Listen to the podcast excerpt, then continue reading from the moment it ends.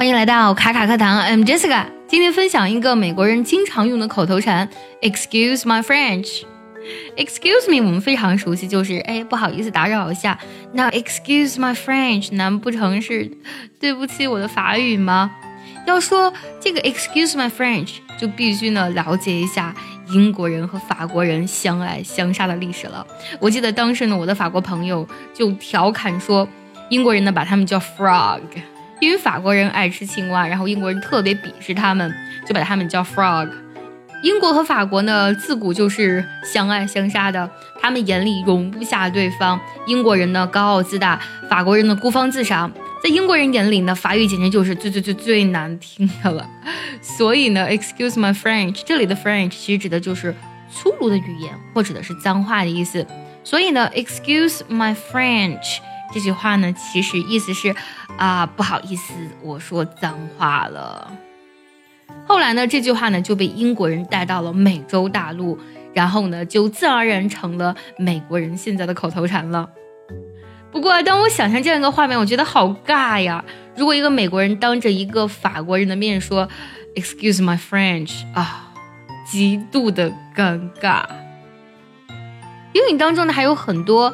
由 French 这个单词的表达，比如说我们吃的薯条叫 French fries，不是法国薯条，它就是翻译成薯条。为什么薯条和法国相关呢？其实讲真啊，薯条并不是法国人发明的，而是比利时人发明的。不过一战的时候呢，美国人在比利时打仗，然后吃到薯条觉得好好吃，而当时的比利时人呢说的是法语，所以呢啊。就造成了美丽的误会，就把薯条说成了 French fries。除此之外，还有一个表达也有 French，就是 French window，它的意思竟然是落地窗哦。French window 其实是从 French door 演化而来的，French door 就是法式门，它指的就是那种玻璃门。玻璃门的这种形式呢，其实是源于法国文艺复兴时期的一种时尚，然后从那个时候就沿用下来了。后来呢，又演化成 French window，就成了我们今天的落地窗了。You could say the room with the French window looks awesome。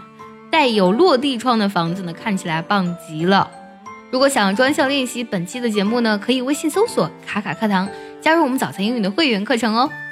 还有一个短语和 French 有关。Take French leave，你猜的是什么意思呢？原它指的是不告而别、不辞而别的意思。为什么 take French leave 就指的是不辞而别呢？其实这个跟法国人的性格有关系。在十八世纪的时候呢，法国人的性格是非常的随便的，而且性情比较浪漫。比如呢，参加宴会的时候呢，呃，他们可能不会向主人告别，就擅自离去。于是慢慢的呢，就将 take French leave 演化成了不告而别、不辞而别的意思了。但是你们知道吗？英国人这么说法国人，法国人呢也是这么说英国人的。在法语当中呢，有一有一串单词，它表示的也是不辞而别的意思。但如果拿英文翻译过来呢，是 take English leave。从这两个短语当中，你就可以非常明显的看出来英法两国人对彼此的偏见了。